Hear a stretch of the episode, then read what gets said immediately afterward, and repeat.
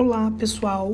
Seja bem-vindo a este episódio de APTA 3, em que trataremos as definições e a relevância das ações afirmativas existentes para reparar a questão do racismo, preconceito e discriminação é, em nosso país, né?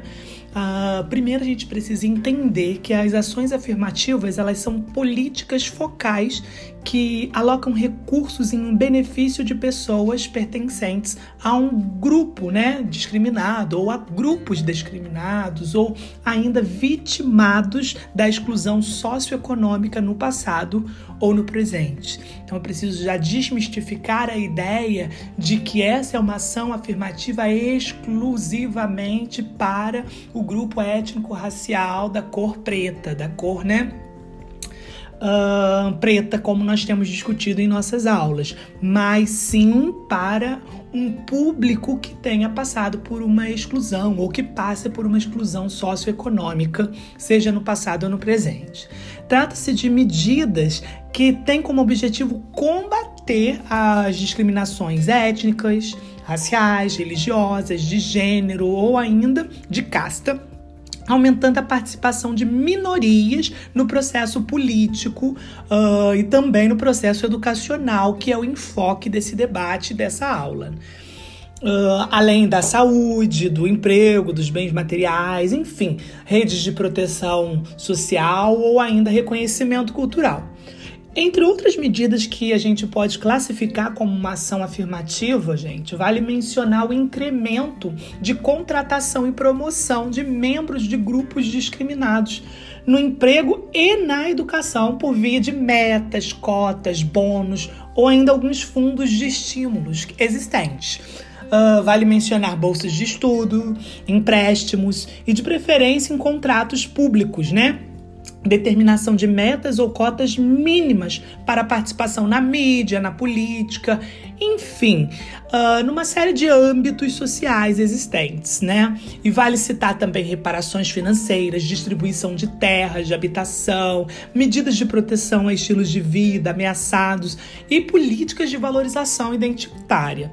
Uh, sob essa rubrica, a gente pode também incluir medidas que englobam tanto a promoção da igualdade material e de direitos básicos de cidadania, como as formas de valorização étnica e cultural, que é o enfoque da nossa disciplina APTA 3.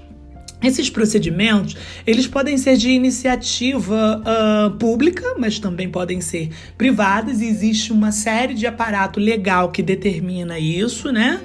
Uh, e também podem ser adotados de forma voluntária e descentralizada ou ainda por uma determinação legal. A ação afirmativa ela se diferencia de políticas puramente antidiscriminatórias, por atuar preventivamente em favor de indivíduos que potencialmente são discriminados ou que seriam discriminados, o que pode ser entendido tanto como uma prevenção à discriminação quanto como uma reparação de seus efeitos.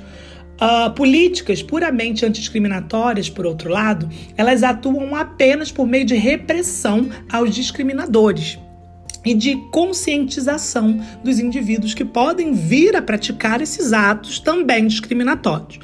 No debate público e no acadêmico, a ação afirmativa, uh, com frequência, ela assume um significado mais restrito, sendo entendida como uma política cujo objetivo é assegurar o acesso a posições sociais importantes uh, a membros de grupos que, na ausência dessa medida, permaneceriam excluídos.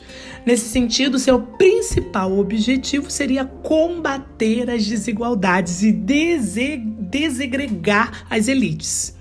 Uh, tornando sua composição mais representativa do perfil democrático e da sociedade. Nós vamos, obviamente, durante o nosso encontro online, ampliar essas discussões e ver até que ponto as ações afirmativas, elas podem ser importantes para esse combate ao racismo, né? Sobretudo se vocês puderem nessa discussão enfocarem o a questão racial, a questão étnica da cor, né? Mas a gente viu que isso é bem mais amplo, né? Um, eu vou até colocar aqui uma citação para vocês, vou ler na íntegra uma citação para promover também essa discussão. É uma é uma citação de Joaquim Benedito Barbosa, tá? De um livro Ação Afirmativa e Princípio Constitucional da Igualdade, o direito como instrumento de transformação social. Diz assim: Uh, as ações afirmativas consistem em políticas públicas e também privadas voltadas à concretização do princípio constitucional da igualdade material e à neutralização dos efeitos da discriminação racial, de gênero, de igualdade, de idade, digo, de origem nacional, de complexão física e situação socioeconômica, adição aí minha, né?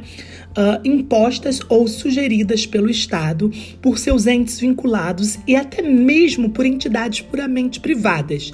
Elas visam combater não somente as manifestações flagrantes de discriminação, mas também a discriminação do fundo cultural, estrutural, enraizada na sociedade, de cunho pedagógico e não raramente impregnadas de um caráter de exemplaridade, tem como meta também o engendramento de transformações culturais e sociais relevantes, inculcando nos atores sociais a utilidade e a necessidade de observância dos princípios do pluralismo e da diversidade nas diversas esferas de convívio humano.